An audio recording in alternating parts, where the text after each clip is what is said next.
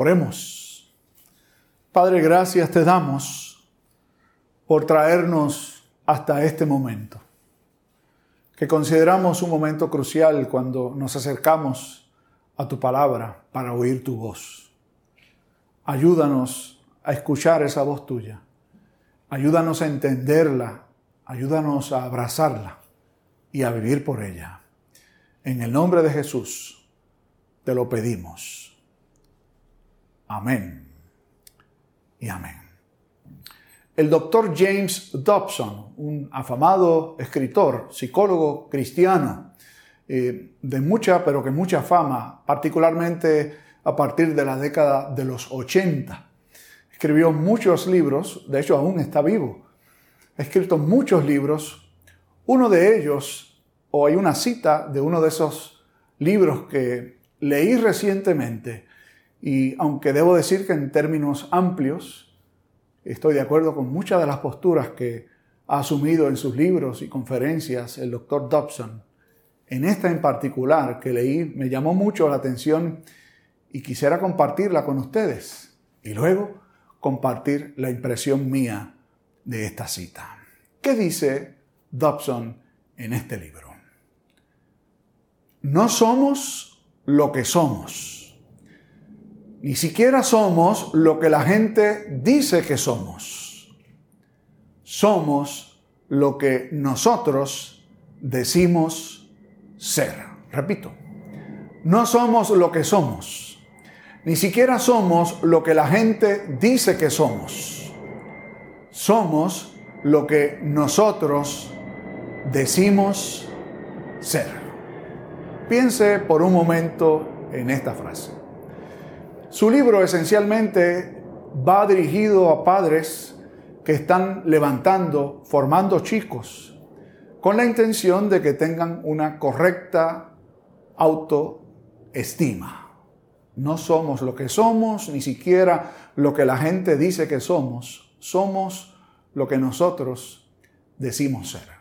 Tengo que decir que no estoy de acuerdo, obviamente, con este planteamiento. Sí creo que es importante que nuestros chicos, como también nosotros los adultos, aprendamos a caminar con una estima propia correcta. Pero esta no puede quedar en las manos de nuestra propia opinión. Y la razón para ello es que nuestra propia opinión no es correcta. Porque cada uno de nosotros, aun cuando crea tener la razón, casi siempre, en realidad somos seres falibles, imperfectos. Y uno realmente no puede determinar quién es uno. Y usted preguntará entonces, ¿qué es lo que debe definir nuestra estima propia?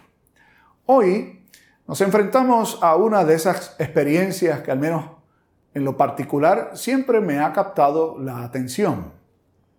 Es la celebración de lo que llamamos el Domingo de Ramos o la entrada triunfal de nuestro Señor propiamente hablando. ¿Qué nos llama la atención de este evento? Bueno, a un servidor le llama la atención el hecho de que Jesús entró allí en lo que se conoce como una entrada triunfal y llegó allí acompañado de los vítores de los discípulos suyos, los más cercanos y un círculo más amplio de seguidores que tenía, y de hecho de la gran multitud que estaba allí en Jerusalén para la celebración más importante del pueblo israelita, que era la celebración de la Pascua. Podríamos decir que en términos generales, aunque hubo sus excepciones, las cuales miraremos dentro de un rato, aquel fue un momento muy alto en términos de la popularidad de Jesús la gente gritaba, bendito el rey que viene en el nombre del Señor. Es decir, reconocían a Jesús como el rey que entraba a Jerusalén en el nombre del Señor. Pero unos días más tarde, aquel populacho, junto tal vez con otros, que una vez dijeron, bendito el rey que viene en el nombre del Señor, cuando les ofrecieron a Jesús o a Barrabás, con respecto a Jesús gritaron, crucifícale. ¿Fue entonces esta entrada de Jesús a Jerusalén realmente una entrada triunfal? Nos pusimos a examinar el texto bíblico y a examinar también lo que era la costumbre de entonces con respecto a entradas. De hecho, las entradas no eran cosa poco común. De hecho, cada vez que había una gran fiesta, como la Pascua, como Pentecostés, como la fiesta de los tabernáculos, la gente hacía peregrinación a Jerusalén y entraban, y entraban entonando cánticos, y los que estaban allí les recibían también. Llegaban judíos de todas las regiones y eran recibidos en procesiones, algunos con cierto carácter de mayor importancia, eran recibidos con mayor distinción. Además de eso, debemos reconocer el hecho de que Jerusalén era una ciudad extremadamente importante. Allí no solamente entraban peregrinos para celebrar las fiestas, sino que habían entrado reyes y conquistadores. Y hay unos elementos básicos en las entradas de estos particularmente, de reyes y de conquistadores. En primer lugar, estos venían acompañados de un séquito de seguidores o de soldados cuando era un conquistador. En segundo lugar, en la procesión se entonaban cánticos y se hacían vítores, reconociendo el carácter del rey o del conquistador que entraba en la ciudad. En tercer lugar, se acompañaba al conquistador o al rey con elementos que de alguna forma daban testimonio de quién era él. En el caso de un rey o de un conquistador, algún tipo de botín que se tomaba en la conquista de alguna ciudad o algún testigo que podía dar testimonio de quién era este que venía entrando en la ciudad. Y en cuarto lugar, una vez este rey y este conquistador entraba en la ciudad, llegaba hasta el templo de ella y allí realizaba un tipo de acto de apropiación del lugar con algún tipo de declaración o de sacrificio. Entonces, los invito a mirar. Existen estos cuatro detalles en esta entrada triunfal de Jesús. Desde luego que si usted es un buen observador, se habrá dado cuenta de que así fue. Jesús llegó acompañado de sus seguidores. Estos venían entonando cánticos y realizaban vítores para reconocer quién era Jesús. Venían con él testigos, personas que alababan a Dios, como dice el texto, por las maravillas que habían visto ser hechas por Jesús.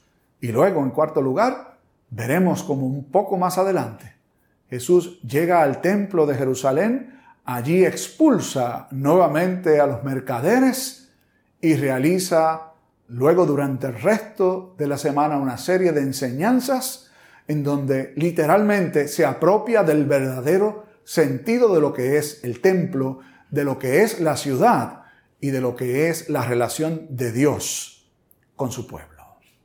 Entonces, si todos estos elementos están presentes, ya deberíamos comenzar a convencernos de que realmente esta entrada de Jesús a Jerusalén tenía ciertamente todos los rasgos de una entrada triunfal. Pero quisiera invitarles a mirar algo más de lo que era la experiencia común y corriente de entradas triunfales en la ciudad. Y es el elemento que siempre entiendo que debe distinguir a la hora de nosotros determinar qué es lo correcto o si algo ciertamente es lo que Dios ha dicho que debe ser. Y es la palabra de Dios. Hay muchos elementos en esta entrada de Jesús a la ciudad de Jerusalén que cumplen de alguna forma u otra predicciones, anuncios que se habían hecho y vamos a encontrar particularmente en los libros de reyes, en los libros de los profetas, Habacuc, Sofonías y también en el Salterio. Si nos detuviéramos con cuidado a mirar cada una de las escenas, veremos que todas ellas se cumplen en este evento. Además, hay un detalle que no debe pasar desapercibido, y es que cuando Jesús va a entrar a la ciudad de Jerusalén, cuando se está acercando a dos aldeas aledañas, Betfagé y Betania, él da instrucciones a dos de sus discípulos para ir y tomar un asno que nunca había sido montado con instrucciones específicas. Cuando lo desaten y les pregunten por qué lo hacéis, les diréis, el maestro lo necesita. Y sucedió justamente como el Señor dijo que había de suceder. Es decir, Jesús conocía lo que iba a suceder, anticipó aquel momento de manera tal que aquel asno estuviera listo para que él lo pudiera montar. Y sabía la respuesta, o la pregunta más bien, que habrían de ser sus dueños y la respuesta que debían dar sus discípulos. Evidentemente, estamos delante de una situación en la que Jesús está en total y perfecto control de todo lo que sucede.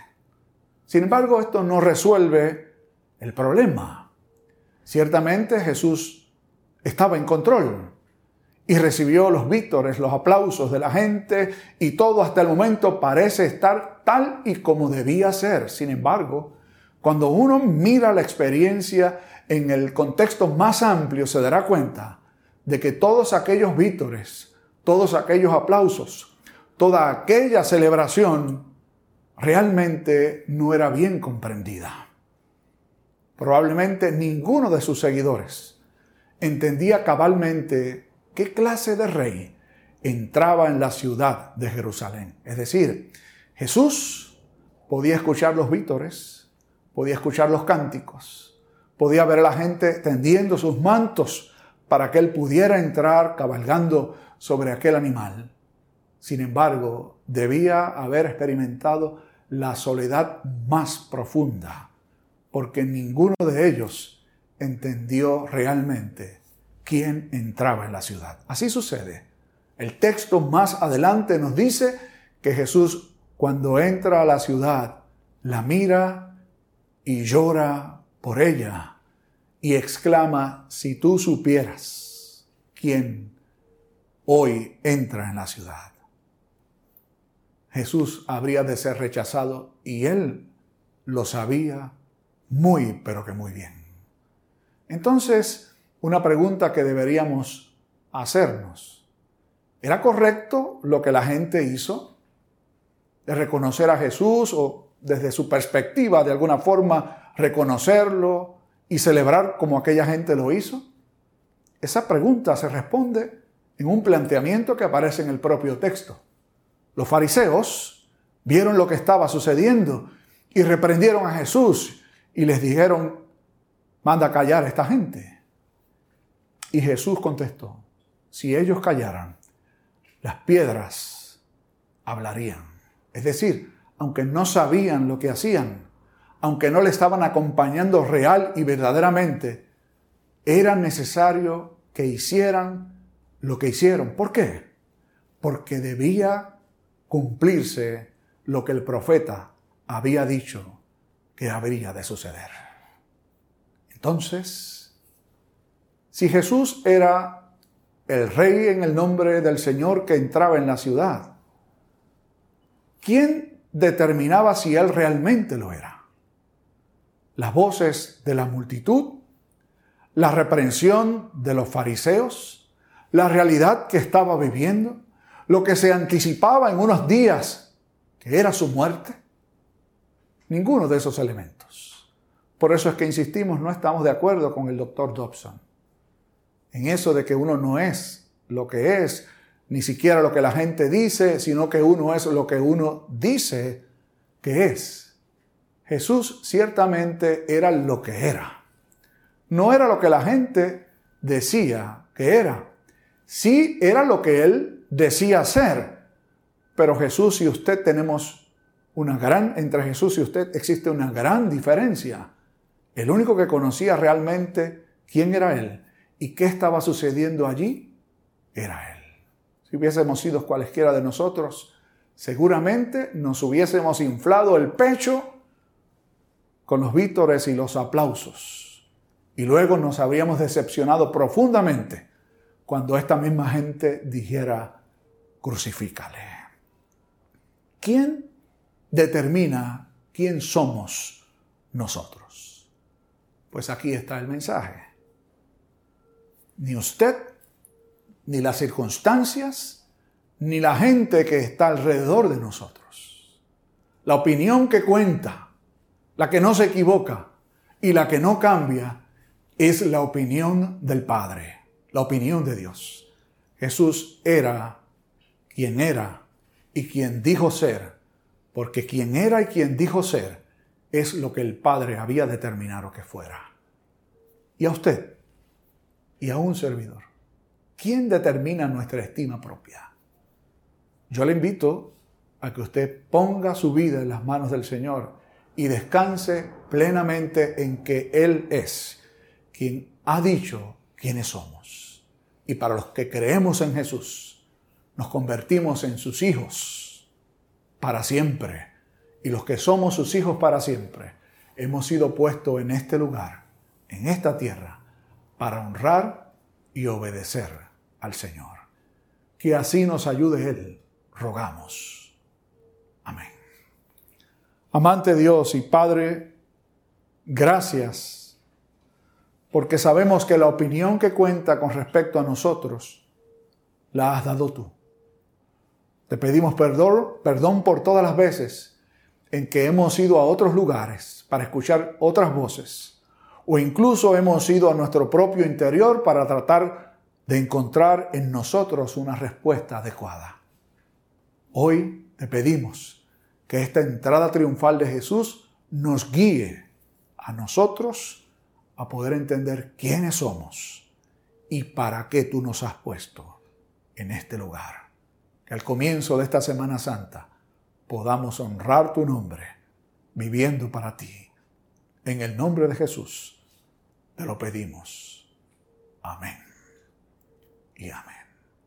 Que el Señor nos bendiga a todos.